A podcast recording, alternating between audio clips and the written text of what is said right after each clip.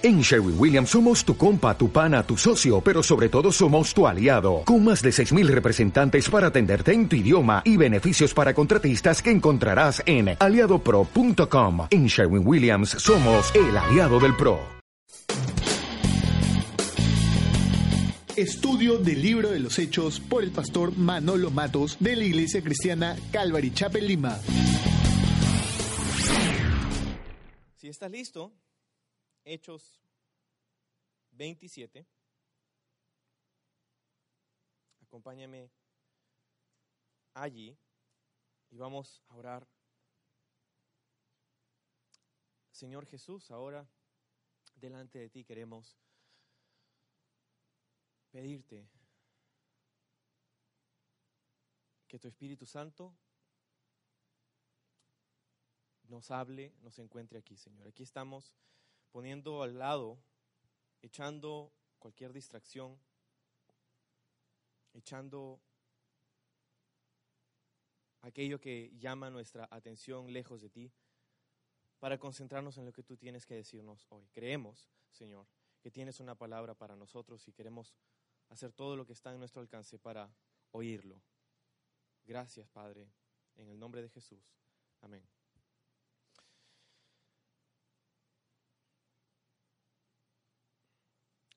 Muchas veces pensamos que tenemos control de nuestra vida. Muchas personas piensan que están en perfecto control de los rumbos a los cuales su vida va a ir. Pero lo cierto es que nuestra vida muchas veces va en diferentes direcciones. Y mientras que pensamos que sabemos cuál es el rumbo que vamos a tomar, muchas veces sucede lo inesperado. ¿Te ha sucedido? Escoges una carrera, aplicas para un trabajo, empiezas una relación amorosa, pero de pronto la carrera que escogiste no era tan fascinante como creías. O el trabajo que tomaste no era tan prometedor como sonaba al inicio. La persona con la que sales no es el príncipe azul que esperabas. Y sentimos que hemos perdido el control a veces. Como cuando saliste de tu casa ayer y no viste las noticias y no te acordaste que era la marcha por la vida y que justo la calle en la que tenías que ir para llegar a tu destino estaba cerrada y te quedaste por horas en un bus o en tu carro o en donde estés Pero Dios tiene el control de nuestras vidas. ¿Podemos creer eso juntos? ¿Podemos estar de acuerdo en que Dios tiene control? Y quiero que pienses en esto también. Es que Dios no está, cuando decimos Dios está en control de mi vida, sí, pero Dios está en control de lo que parece estar fuera de control. Él no está sorprendido por lo inesperado en nuestra vida. Y aquí vamos a llegar a Hechos capítulo 27, donde Pablo, a quien hemos estado siguiendo a través de este estudio, podía haber sido puesto en libertad. ¿Recuerdas que Pablo estaba, era un prisionero? Porque había compartido el Evangelio y se había levantado los judíos contra él y le habían llevado y él había comparecido, dado una, audiencia contra, eh, defendiéndose delante de estos eh, personajes políticos en Jerusalén y en Cesarea. Pablo podía haber sido puesto en libertad. De hecho, es lo que encontramos en, ah, los últimos versículos del capítulo 26, pero, pero no fue puesto en libertad. De hecho, lo van a enviar a Roma, lo van a enviar a Italia, lo van a enviar allí. Y Dios no está sorprendido. Dios no está sorprendido que parece que hay un cambio de planes. Dios no está sorprendido que Pablo va a ir a Roma, ni está sorprendido tampoco de lo que se va a encontrar en ese camino. Así como Dios tampoco está sorprendido por las cosas que pasan en tu vida. Dios no está sorprendido por lo inesperado que nos sucede. A veces nos sentimos tan desesperados y sentimos que hemos perdido el control. Lo cierto es que a veces sí. Porque hay cosas que no podemos controlar. Pero en ese momento necesitamos recordar que quien debe estar en control de nuestra vida no somos nosotros, es Dios. Y contra todo pronóstico, el Señor va a hacer algo en este capítulo, en esta sección, en esta primera mitad, a través de Pablo y las personas que le acompañan, cuando las circunstancias a su alrededor, pues en realidad eran bastante desalentadoras. Acompáñame al versículo 1 de Hechos 27. Dice, cuando se decidió que habíamos de navegar para Italia, entregaron a Pablo y a algunos otros presos, a un centurión llamado Julio de la compañía Augusta, y embarcándonos en una nave adramitena que iba a tocar los puertos de Asia, zarpamos, estando con nosotros Aristarco, macedonio de Tesalónica, y al otro día llegamos a Sidón y Julio, tratando humanamente a Pablo, le permitió que fuese a los amigos para ser atendido por ellos. Entonces aquí comienza el viaje hacia Roma, ¿verdad? Es muy posible que sale de Cesarea, el último lugar en donde vimos que Pablo estaba compareciendo ante Félix, ante Agripa, ante Festo, ¿no? Eh, donde había estado en prisiones por poco más de dos años. Luego es decidido que va a ir a Roma para presentar su caso ante César, como él había pedido. Ahora, dice aquí en el versículo 1 que cuando esta decisión había sido tomada, entregaron a Pablo y a algunos otros presos a un centurión llamado Julio. Lo interesante es que Pablo está yendo con una compañía de otros presos hacia Roma. ¿Quiénes son estos otros presos? Pues la palabra para otros es una palabra interesante porque es la palabra que significa otro tipo de. Entonces, aquí está diciendo que hay otro tipo de presos que están yendo con Pablo. ¿Y quiénes son esos otros tipos de presos? Pues Pablo es un prisionero político, si podríamos decirlo así, porque Pablo no era un criminal, no había cometido un crimen. De hecho, en sus audiencias él había salido inocente, pero porque apeló a César tenía que ir hacia Roma para presentar su caso ante él. Pero otros presos, otro tipo de presos, pues, ¿qué hacían esos otros presos yendo a Roma? Lo más probable es que estos otros presos eran criminales que habían sido encontrados culpables y habían sido condenados a muerte y que ahora se encontraban rumbo a Roma. ¿Por qué se encontraban rumbo a Roma si habían sido condenados a muerte? Te cuento. En ese tiempo, en la ciudad de Roma y en algunas otras ciudades, habían grandes espectáculos, nuestro teatro del día de hoy.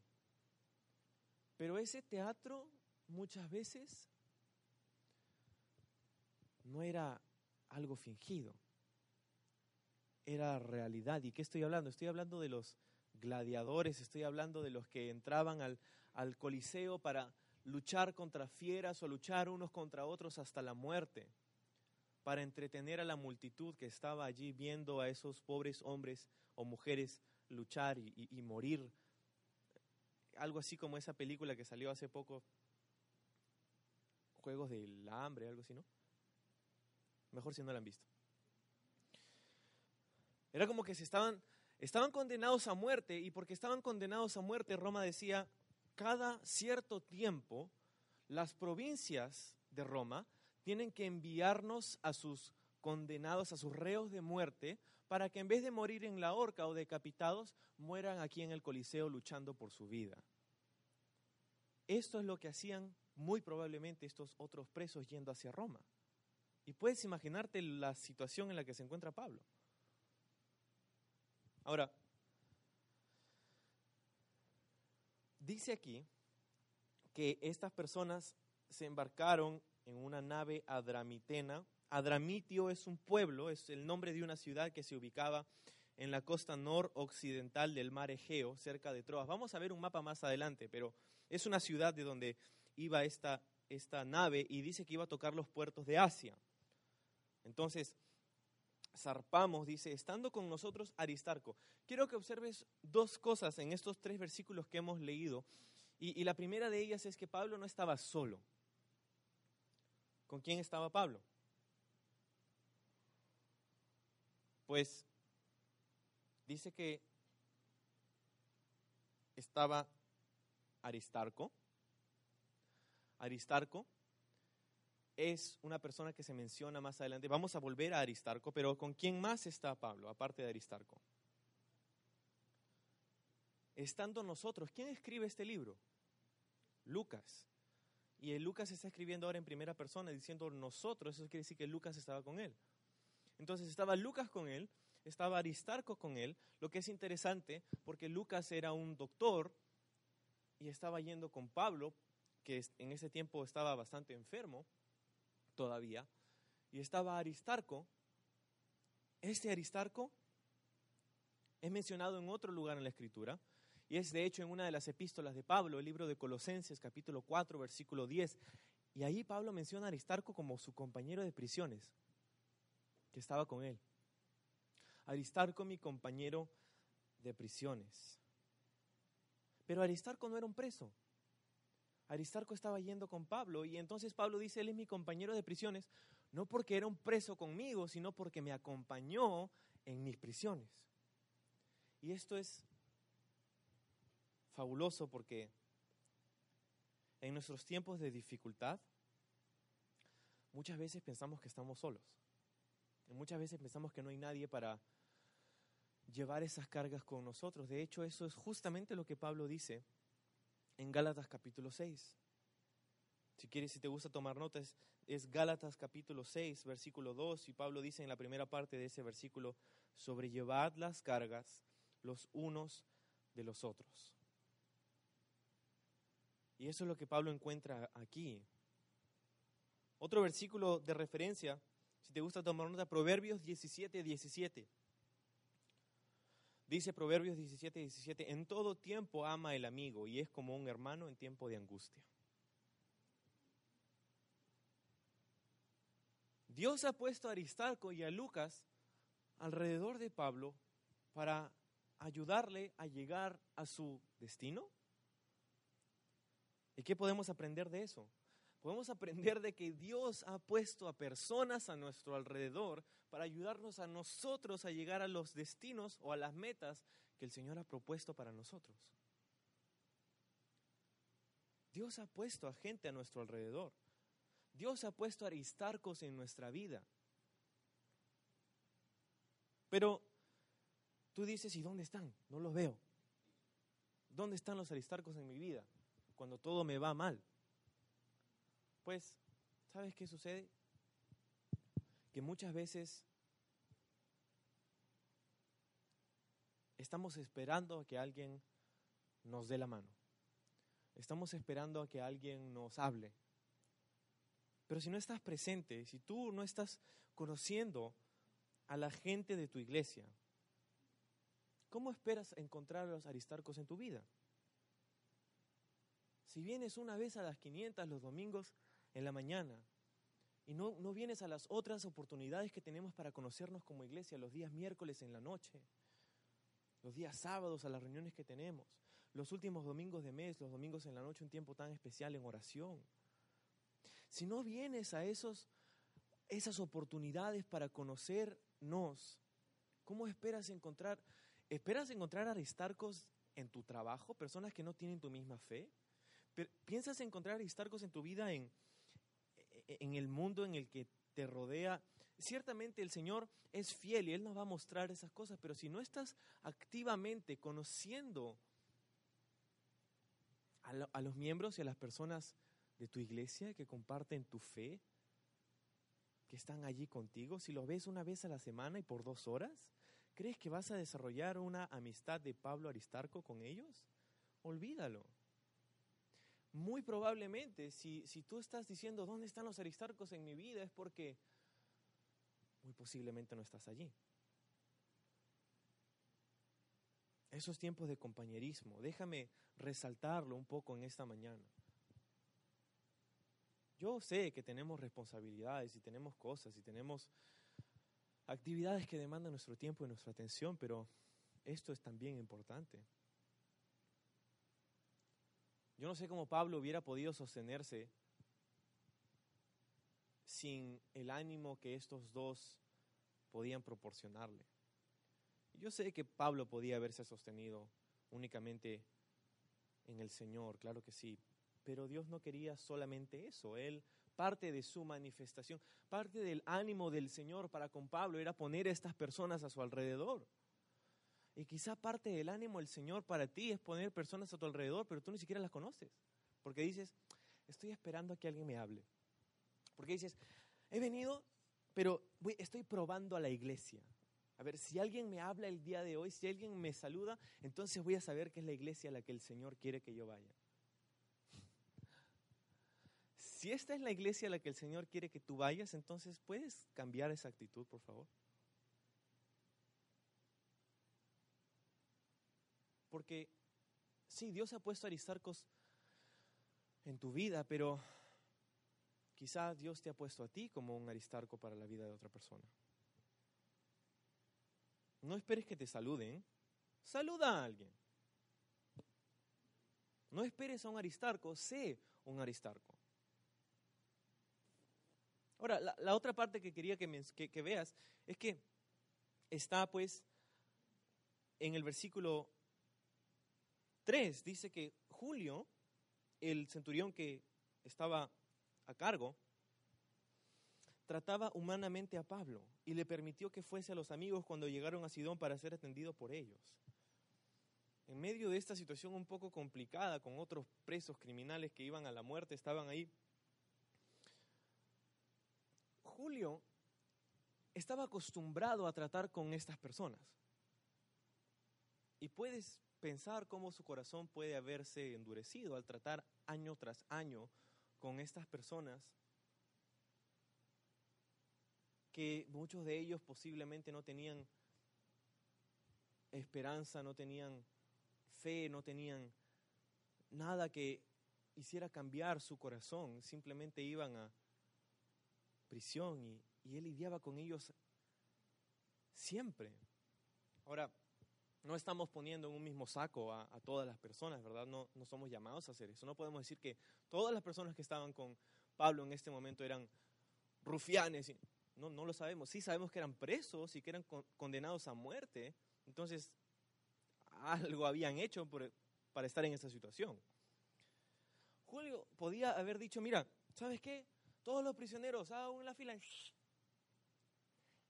No me salió.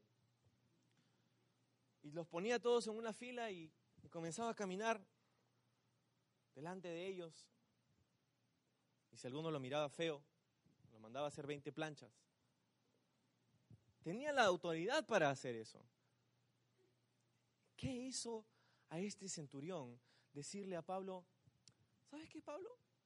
Yo me voy a quedar con nuestros, los prisioneros aquí, pero tú si quieres anda con tus amigos y para que te atiendan. Esto es nada menos que un milagro.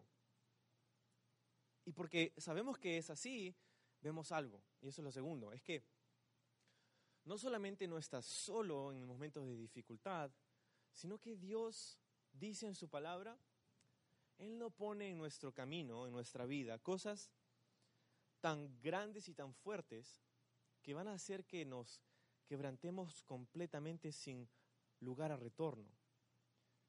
Dios dice, pone juntamente con esa prueba la salida para que podamos resistir, para que podamos soportar.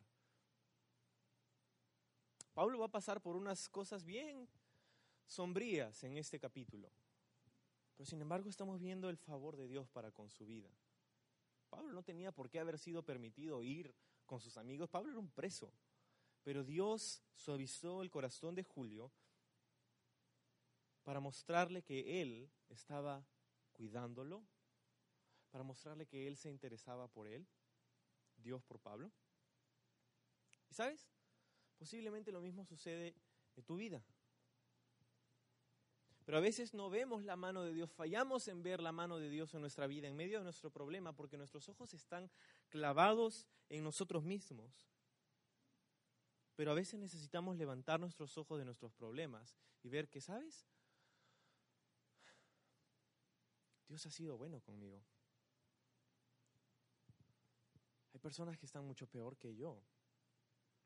Y ese no es mi punto de comparación, pero es simple hecho de que Dios manifiesta su gracia, su favor para con nosotros en, en momentos en nuestras vidas en las que pensamos que no hay vuelta atrás.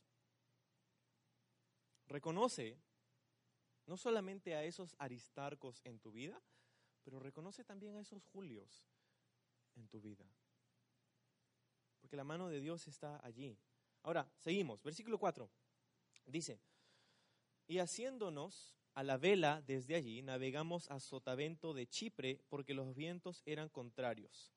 Habiendo atravesado el mar frente a Cilicia y Panfilia, arribamos a Mira, ciudad de Licia, y hallando allí el centurión una nave alejandrina que zarpaba para Italia, nos embarcó en ella. Navegando muchos días despacio y llegando a duras penas frente a Nido, porque nos impedía el viento, navegamos a Sotavento de Creta frente a Salmón, y costeándola con dificultad, llegamos a un lugar que se llaman Buenos Puertos, cerca del cual estaba la ciudad de Lacea. Ahora, tuve un tiempo un poco difícil al leer esta sección y de hecho el resto de este capítulo, porque los, Pablos que, los, Pablos, los términos que emplea Lucas para describir esta narrativa eh, son términos ciertamente náuticos, marítimos, de navegación, y términos que a veces no conocemos.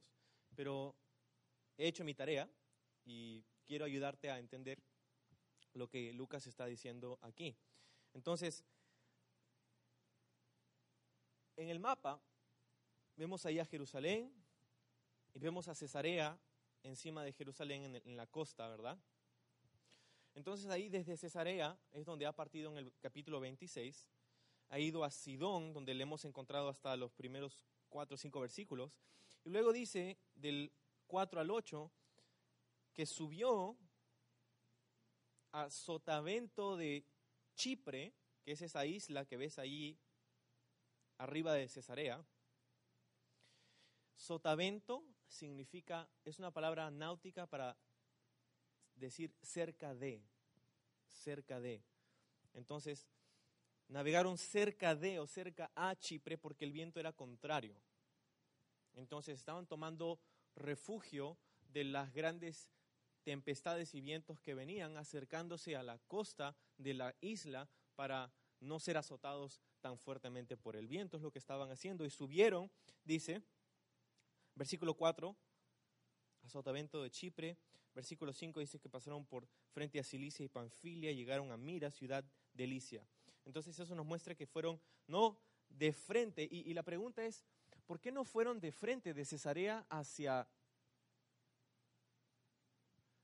Pues porque es mar abierto y es un tiempo difícil para navegar y, es más fácil durante ese tiempo navegar por las costas para defenderse de los grandes vientos que hay. Entonces fueron por el norte de Chipre y dieron la vuelta y llegaron hasta Mira, ciudad de Licia, dice el versículo 5. Y dice que allí encontraron una nave alejandrina que zarpaba para Italia. Esta es la segunda nave del viaje y quiero que veas, creo que tengo una foto aquí.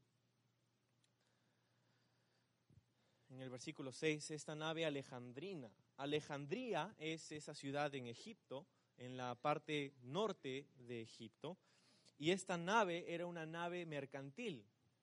que es una nave mercantil? Es una nave que llevaba mercadería. De hecho, sabemos que esta nave llevaba grano de Egipto a Roma, porque Roma tenía tanta demanda y tan poco grano que muchas veces se abastecía de las otras provincias, una de ellas era Egipto. Entonces, eh, esta nave, sus dimensiones más o menos eran de, ah, por aquí las tengo, creo. Sí, eran más o menos 40 metros de largo por 10 metros de ancho. Era una nave que no tenía un motor, pero tenía dos grandes remos en la parte de atrás. Tenía una vela, era, era 40 metros de largo por 10 metros de ancho, es más o menos el tamaño de esta nave que cargaba grano, trigo, cebada para llevarlo hacia Roma. Entonces allí encontraron esta nave y fueron y se subieron en esta nave para llegar hacia su destino. Ahora,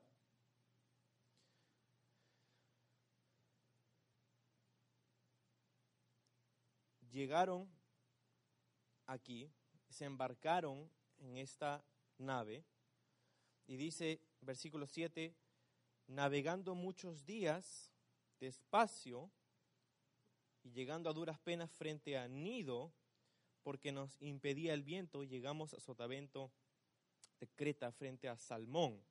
Y llegaron, dice versículo 8, a un lugar que se llama Buenos Puertos, en la ciudad, en la isla de Creta. ¿no? Entonces ahí está en el mapa Buenos Puertos, la isla de Creta. Mira, ellos estaban intentando ir hacia el oeste y de nido pudieran haber ido de frente hacia el oeste, pero el viento era tan fuerte que no podían ir hacia el oeste, tuvieron que ir hacia el sur, es el donde el, viento los estaba empujando. Y entonces fueron hacia el sur y tratando de dar la vuelta hacia el oeste y llegaron al puerto, a, Buenos Puertos. ¿no? Es, es ahí donde llegaron. Ahora, ¿por qué llegaron a Buenos Puertos? ¿No Buenos Aires? ¿Buenos Puertos? Porque el viento les era contrario, dice en el versículo 4. Los vientos eran contrarios. Las cosas van a comenzar a ponerse más difíciles todavía a partir de este punto. En esta embarcación hay posiblemente, no posiblemente, seguramente, dice más adelante en el capítulo, 276 personas en esta pequeña embarcación. Una nave más grande, posiblemente una nave más rápida, pero ahora los vientos les eran contrarios. Es fácil cuando los vientos no son favorables. Cuando todo va viento en popa, vamos caminando y estamos bien y no pasa nada y todo, me siento muy bien, Señor, gracias, porque todo me va bien. Pero sabes, cuando todo nos va bien, eso demanda poco esfuerzo de nuestra parte. Y cuando no hay ese esfuerzo de nuestra parte, muchas veces no hay crecimiento de nuestra parte. Y cuando no hay crecimiento, pues nos estancamos. Y el Señor no quiere que nos estanquemos. El Señor quiere que crezcamos. El Señor quiere que crezcamos. Ahora, los vientos son parte de lo natural, ¿verdad? Las tormentas son algo parte de lo natural. Pero Dios está por sobre encima de lo natural y Dios puede calmar las tormentas y hacer desaparecer los vientos, creemos que Dios tiene ese poder.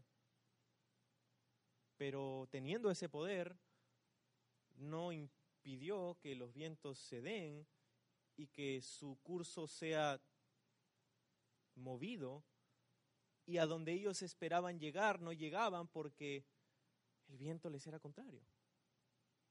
¿De qué se trata todo esto? Pues no creo que se trate de un barco grande o de un barco chico, no creo que se trata de la velocidad a la cual iban, creo que se trata de la oportunidad que Dios le daba a Pablo para compartir su palabra. Este viaje pudo haberse hecho rápidamente, pero no fue así. Y creo que parte de la razón por la que no fue así es porque Dios quería que Pablo pase tiempo con estas personas. Porque de todas esas personas, la única o las únicas personas que estaban allí tenían una esperanza era Pablo y sus compañeros. Creo que Dios permitió esos vientos contrarios para desacelerar el transcurso de este viaje lo suficiente como para que pudiera Pablo tener tiempo de predicar la palabra a estas personas. No solamente eso, creo la segunda razón por la que Dios permitió este esta desviación del camino, es para aprender algo, para aprender a perseverar. ¿Verdad? A veces cuando los vientos no son contrarios, hablando figurativamente, pensamos que a veces las cosas no salen como nosotros esperamos y las cosas demoran más del tiempo que nosotros queríamos y estamos pensando, ah, los vientos me son contrarios. Y a veces cuando pensamos o vemos eso en nuestra vida, Creemos que es Dios diciéndonos, estás en el camino equivocado. Y lo cierto es que a veces sí. A veces Dios a través de las circunstancias nos muestra, sabes, esto te está saliendo y te está demorando tanto porque no es donde quiero que tú estés. Pero no siempre es así. Porque ¿qué si Dios permite vientos contrarios en nuestra vida para enseñarnos a perseverar? Para que crezcamos con Él. Dios quiere que nosotros perseveremos. Dios quiere que nosotros crezcamos. Muchas veces Dios permite este tipo de situaciones en nuestra vida para enseñarnos justamente esas cosas. Pero quiero que veas algo, porque vamos a ver hacia el final de nuestro estudio esta mañana que sus planes cambiaron. Estaban yendo hacia un lugar y tuvieron que ir hacia otro. Tenían plan A y ahora tenían que hacer un plan B y C y D y todos los otros planes. Y creo que puedes relacionarte con el texto esta mañana en este punto, porque a veces tus planes, pues simplemente no salen como esperamos. Y decimos, este es mi plan, vamos a hacer esto, y oramos y decimos, Señor, aquí está mi plan, y de pronto nuestro plan, por algo que no está en nuestro control, se desvía. Pero cuando nuestros planes cambian, los de Dios se mantienen. Tu plan B es el plan A de Dios. Tu plan C, D, E, F todavía está dentro del plan A de Dios. Porque Dios ve desde el final el inicio, porque Dios es eterno. Y Él puede ver que para ti plan A, plan B, plan C son cosas inesperadas, pero para Él no. Porque Él conoce todas las circunstancias, Él conoce todo lo que puede suceder con cualquier decisión, cualquier camino que puedas encontrarte en tu vida. Y tiene un plan dentro de todo eso. Cuando tus planes cambian, Dios no está sorprendido por eso. Seguimos, versículo 9. Habiendo pasado mucho tiempo, dice, y siendo ya peligrosa la navegación por haber pasado el ayuno, Pablo les amonestaba diciéndoles, varones, veo que la navegación va a ser con perjuicio y con mucha pérdida, no solo del cargamento y de la nave, sino también de nuestras personas. Wow, gracias Pablo, qué gran ánimo que nos das. 11. Pero el centurión daba más crédito al piloto y al patrón de la nave que a lo que Pablo decía. Y siendo incómodo el puerto para invernar, la mayoría acordó zarpar también de allí, por si pudiesen arribar a Fenice, puerto de Creta, que mira al nordeste y sudeste, e invernar allí. Y soplando una brisa del sur, pareciéndoles que ya tenían lo que deseaban, levaron anclas e iban costeando a Creta. Ahora mira, están en buenos puertos, están en esta isla de Creta. Pablo dice que les amonestaba, les advertía diciéndoles que la navegación era peligrosa, en el versículo 9. ¿Por qué era peligrosa la navegación? Dice, por haber pasado ya el ayuno. Ahora, el ayuno es también el día de la expiación de los judíos, el día Yom Kippur, el día de la expiación. Algunos historiadores están tan seguros de que dicen que este día tiene una fecha exacta. Y este día del ayuno era el día 5 de octubre del año 59 después de Cristo. Nos encontramos después, algún tiempo después de esa fecha, 5 de octubre del día del año 59 después de Cristo. Ahora, ¿qué tiene que ver todo esto? Pues todos sabían que desde la mitad de octubre o el inicio de noviembre hasta febrero, la navegación era casi imposible.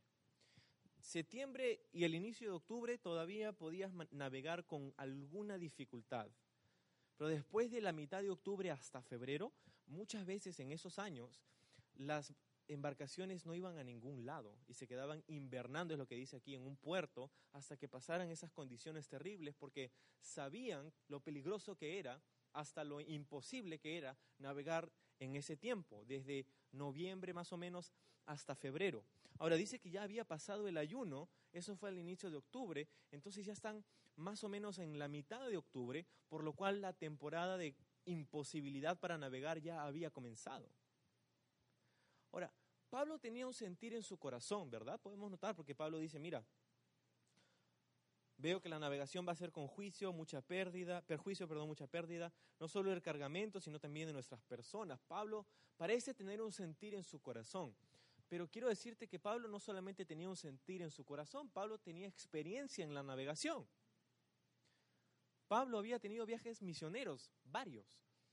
Algunos han hecho la suma de todas las millas náuticas, todos los kilómetros que Pablo ha recorrido en los mares hasta este momento, y son más o menos 6.500 kilómetros navegando en sus viajes.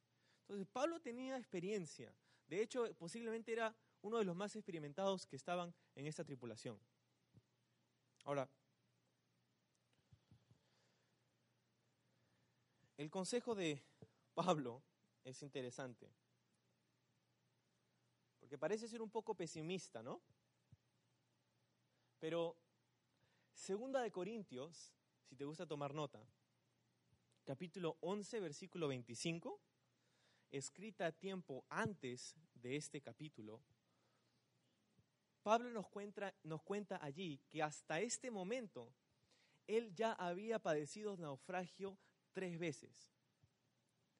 Ya había naufragado tres veces Pablo. Dentro de sus 6.500 kilómetros de experiencia, había naufragado hasta este momento tres veces. Creo que podríamos prestarle atención a las palabras de Pablo. Pues uh, la segunda vez que me pasó era algo similar y, y luego la tercera vez era algo más o menos así como esto y el clima... Harían bien estas personas en escuchar el consejo de Pablo. Él no solamente tenía experiencia, sino que había tenido experiencia de naufragio y tres veces. Y aparte de todo esto, parece tener un sentir en su corazón. Ahora, con todo esto, el centurión, el que estaba a cargo, no quiso escuchar su consejo. Y prefirió escuchar qué cosa. Mira el versículo 11. En tu Biblia dice, el centurión daba más crédito al piloto y al patrón de la nave que a lo que Pablo decía. Y 12 dice, y siendo incómodo para invernar, la mayoría acordó zarpar, la mayoría. Entonces, el que estaba a cargo dijo, Pablo, ¿qué tienes? Vamos a escuchar lo que dice el dueño de este barco.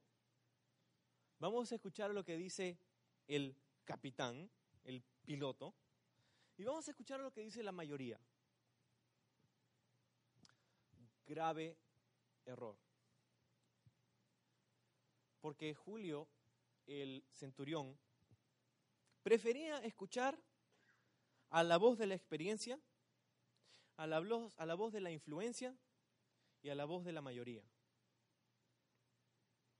Antes que escuchar al hombre de Dios.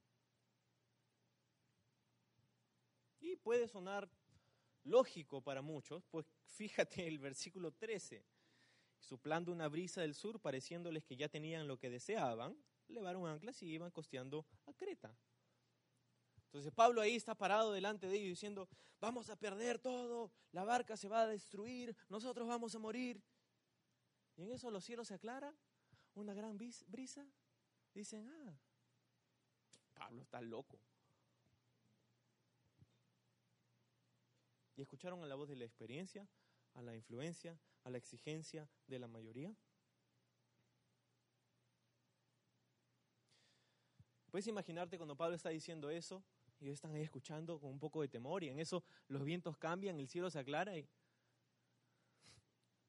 Ajá, o sea que vamos a perder todo, ¿no? Y mira, mira cómo está, aquí está lo que deseábamos. Ahora, la mayoría dice que quería zarpar, ir hacia otro lugar, otra parte, en otro puerto. Buenos puertos y Fenice. La mayoría dice, versículo 13, ah, perdón, 14, no, 12, gracias, eh, dice que querían ir a Fenice. Ahora, ¿por qué querían ir a Fenicia y no quedarse en Buenos Puertos? Es una buena pregunta. Pues Buenos Puertos creo que era un nombre que fue puesto para compensar un poco a la ciudad, porque no eran tan buenos puertos.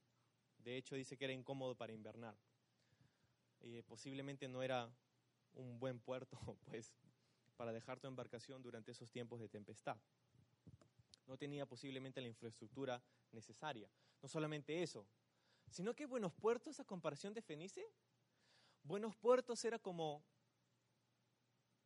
una ciudad donde no había nada, aburrido. Y estos eran marineros y presos. Fenice tenía un poco más de movimiento. Los bares, las discotecas, o el equivalente a eso en la antigüedad. Mm, buenos puertos, Fenice. Fenice. Pablo, no me importa cuán alarmado te veas, la experiencia del piloto, la influencia del dueño de la nave y la exigencia de la mayoría de la gente y mi deseo carnal de ir a esta otra ciudad que me parece mejor. Y el viento, wow, parece que todo está a favor de ellos o de hecho en contra de Pablo. Pues sigue leyendo, por favor. Versículo 14, no mucho después dio contra la nave un viento huracanado llamado Groclidón y siendo arrebatada la nave y no pudiendo poner proa al viento, nos abandonamos a él y nos dejamos llevar. Y habiendo corrido a sotavento de una pequeña isla llamada Claudia, con dificultad pudimos recoger el esquife. Y una vez puesto a bordo, usaron de refuerzos para ceñir la nave, y teniendo temor de dar en la sirte, arriaron las velas y quedaron a la deriva. Pero siendo combatidos por una furiosa tempestad, al día siguiente empezaron a alijar, y al tercer día con nuestras propias manos arrojamos los aparejos de la nave y no apreciando ni el sol ni las estrellas por muchos días, acosados por una tempestad no pequeña, o sea, grande, ya habíamos perdido toda esperanza de salvarnos. No entendí ni la mitad de lo que estaba diciendo, pero lo que sí entendí era que estaban en problemas. Cuando todo alrededor decía, vayan, zarpen, mira el viento, qué lindo. Eh, el hombre que tenía una relación con Dios, Pablo, decía, mm, no me parece una buena idea. Pero toda la gente, ah, que vamos a escucharte a ti. Lo único que tienes es el sentir en tu corazón de que Dios te dice que no. Ese centurión comienza a sonar como uno de tus amigos de repente que tu Dios te dice que no hagas esto, pero si todo el mundo lo está haciendo, la mayoría lo cree, la mayoría lo quiere, la mayoría lo exige. El patrón de la nave, las personas con influencia, te están diciendo, vamos, hazlo, vamos, zarpa, haz el pecado, comete. La persona que tenía experiencia, el piloto, o supuesta experiencia, decía, ah, yo lo he hecho antes y no ha pasado nada. Y hay a veces esas personas en tu vida, como el piloto, con experiencia en las cosas que no agradan a Dios y dice, no pasa nada. Hay a veces personas con influencia que están muy bien, una posición muy grande, muy buena, económica, y te dicen, ah, yo he conseguido esto y mira lo que... Y hay personas que representan la mayoría a favor de algo que está en contra de lo que agrada a Dios. Y la circunstancia parece hermosa, la brisa, ah, sí, no pasa nada, ¿no? Pero apenas zarparon. ¿Ves la imagen? Algo mucho peor que eso.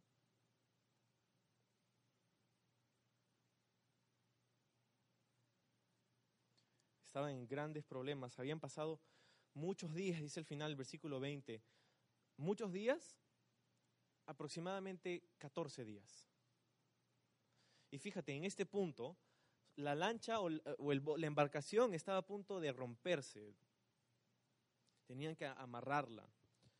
No tenían un esquife, el esquife era esa lancha salvavidas, ¿no? esa, esa pequeña lancha que ibas para llegar a la costa.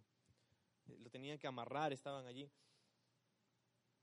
Estaban 14 días yéndose, llevándose por el viento.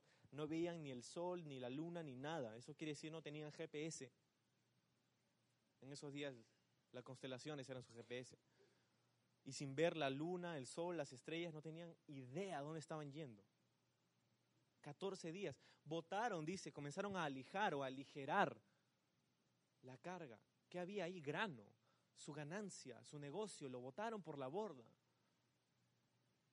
Dice que arro- arrojaron los aparejos, que era el equipo no indispensable de la nave.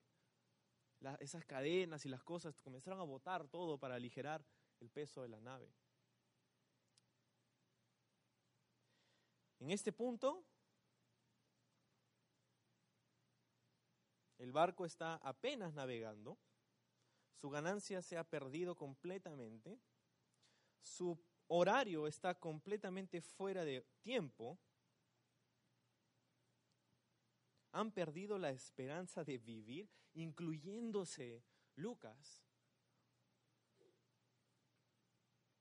Y todo porque no escucharon el consejo de Dios.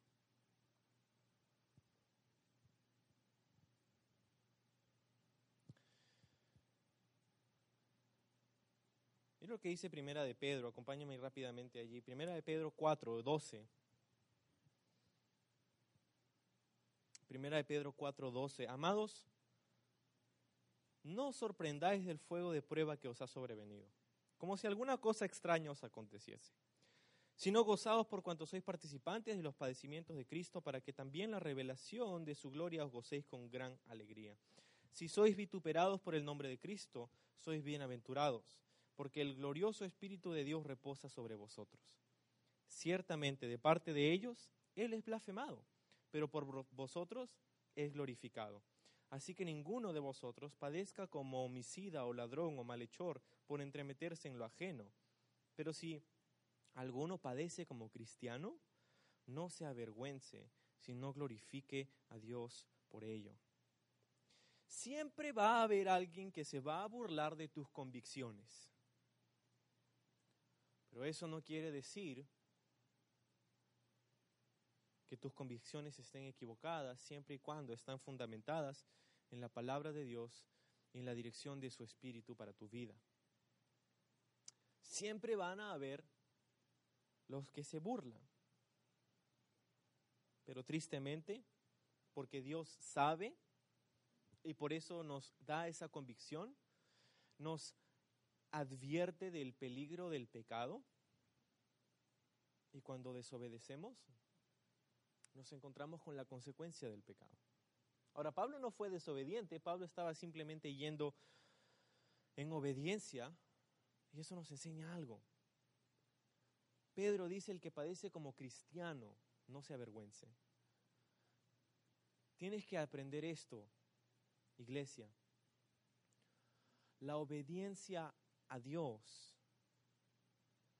a veces trae tempestades a tu vida. Pero ¿por qué te digo esto?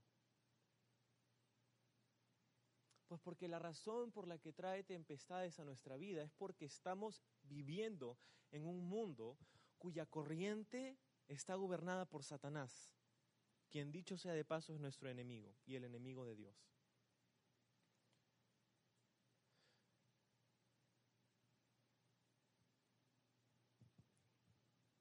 ¿Crees que al ser obediente a Dios, crees que obedecer al Señor, a su palabra, a su consejo es, es fácil? Pues ¿por qué tendría que ser fácil? Si estamos viviendo en un mundo caído. Si tenemos un enemigo, Satanás, a quien hemos servido por cuántos años? ¿Tú crees que Satanás va a ver que eres un traidor, te has pasado al otro bando y te va a dejar tranquilo?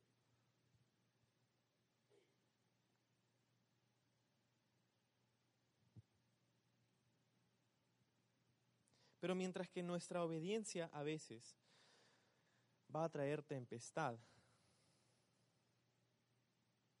necesitamos reconocer algo y mira de vuelta a Hechos 27, versículo 21. Entonces, Pablo, como ya hacía mucho que no comíamos, puesto en pie en medio de ellos, dijo, Habría sido, por cierto, conveniente, oh varones, haberme oído y no zarpar de Creta tan solo para recibir este perjuicio y pérdida. En otras palabras, te lo dije. 22.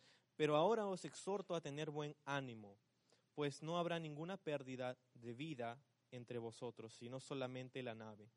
Porque esta noche ha estado conmigo el ángel de Dios, de quien soy y a quien sirvo, diciendo, Pablo, no temas.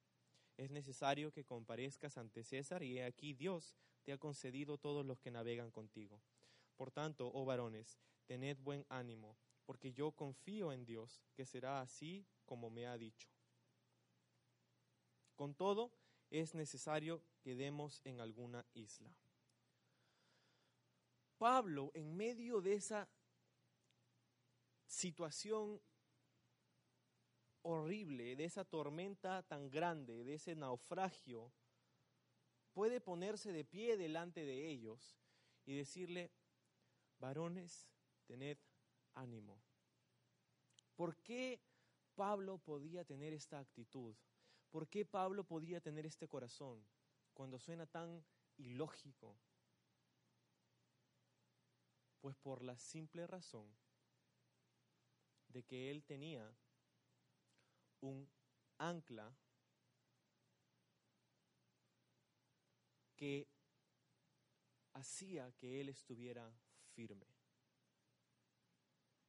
Una de las cosas que hacían en, medio de las tempestades en el mar abierto era que tenían un, ancla flotante. Y todavía se usan estas anclas flotantes, que son como un pequeño paracaídas que botan y, y se sumergen en el mar y funciona como un freno para las tempestades cuando la tempestad te lleva de un lado para otro. Pues Hebreos capítulo 6 nos dice que tú y yo tenemos un ancla. Hebreos capítulo 6, versículos 17 al 20. Dice, por lo cual queriendo Dios mostrar más abundantemente a los herederos la promesa, la inmutabilidad de su consejo, interpuso juramento, para que por dos cosas inmutables, en las cuales Dios es imposible que mienta, tengamos un fortísimo consuelo los que hemos acudido para asirnos de la esperanza puesta delante de nosotros. Y mira el versículo 19, la esperanza, hablando de esa esperanza que Dios nos ha dado, la cual tenemos como segura y firme ancla del alma, que penetra hasta dentro del velo donde Jesús entró por nosotros como precursor, hecho sumo sacerdote para siempre, según el orden de Melquisedec. Tenemos un ancla para nuestra alma y sabes que a veces no entendemos las tormentas o tempestades en las que pasamos y decimos, ¿qué es esto? el día en el que nos convertimos y aceptamos al Señor, especialmente en, esos, en esas primeras etapas y vemos las tempestades y las tormentas y cuando tratamos de obedecer al Señor y vemos todas estas dificultades y decimos, wow, no sé cómo voy a pasar por estas cosas, no sé cómo voy a salir de estas cosas. ¿Sabes qué? Deja de preocuparte por cómo vas a salir, más bien preocúpate por tener esa ancla para que Él te ayude a pasar por esas tormentas y dificultades. Permite que Él, Dios, Jesús, sea tu fuerza en el momento de tribulación. Porque ciertamente a veces no entendemos estas tormentas. Y aunque podemos ser animados a perseverar, nuestra fuerza no es suficiente. El autor del libro de Hebreos nos dice que tenemos una esperanza que es segura y firme, es nuestra ancla del alma. Y luego dice que penetra hacia adentro del velo. dentro del velo, en el templo, era el lugar santísimo, el lugar donde estaba la gloriosa presencia de Dios. Y solamente podía entrar una persona, el sumo sacerdote, una vez al año en el día de expiación. Pero cuando Jesús muere en la cruz, ese velo es roto quebrantado de pies a cabeza.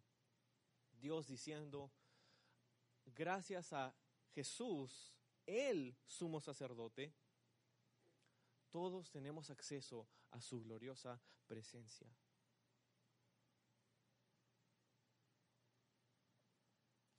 Obedecer a Dios a veces va a guiarte hacia una tormenta. Una tormenta porque tenemos una lucha, una batalla contra nuestra carne, contra el mundo y contra el diablo. Es lo que dice Juan. Pero en medio de todo eso tenemos un ancla firme, un ancla segura. Pablo podía ponerse de pie y decir, varones, tened buen ánimo porque yo confío en Dios, que será como, como se me ha dicho. Yo confío en Dios. La razón de la confianza de Pablo no era una locura, una fe ciega en sus emociones o en sus pensamientos. La razón de la confianza de Pablo en Dios era porque Dios le había dado su palabra. Y cuando Dios da su palabra, puedes ah, estar seguro de que Él va a cumplir su palabra. Vamos a orar. Señor, gracias por este tiempo, gracias por mostrarnos que tú eres nuestra ancla, Señor. La esperanza, la fe que podemos tener. Padre, reconocemos en esta mañana que ser obedientes no siempre es fácil. Porque Señor, tú nos muestras que tenemos una lucha, que estamos en un mundo caído por el pecado, que estamos luchando, Señor. Pero tu palabra nos dice que podemos estar firmes y seguros. Tu palabra nos muestra, Señor, que podemos tener esa esperanza. Y Señor, yo te pido por todas las personas aquí, Señor,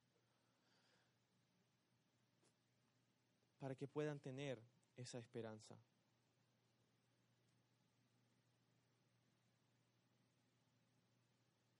En el nombre de Jesús. Amén. Y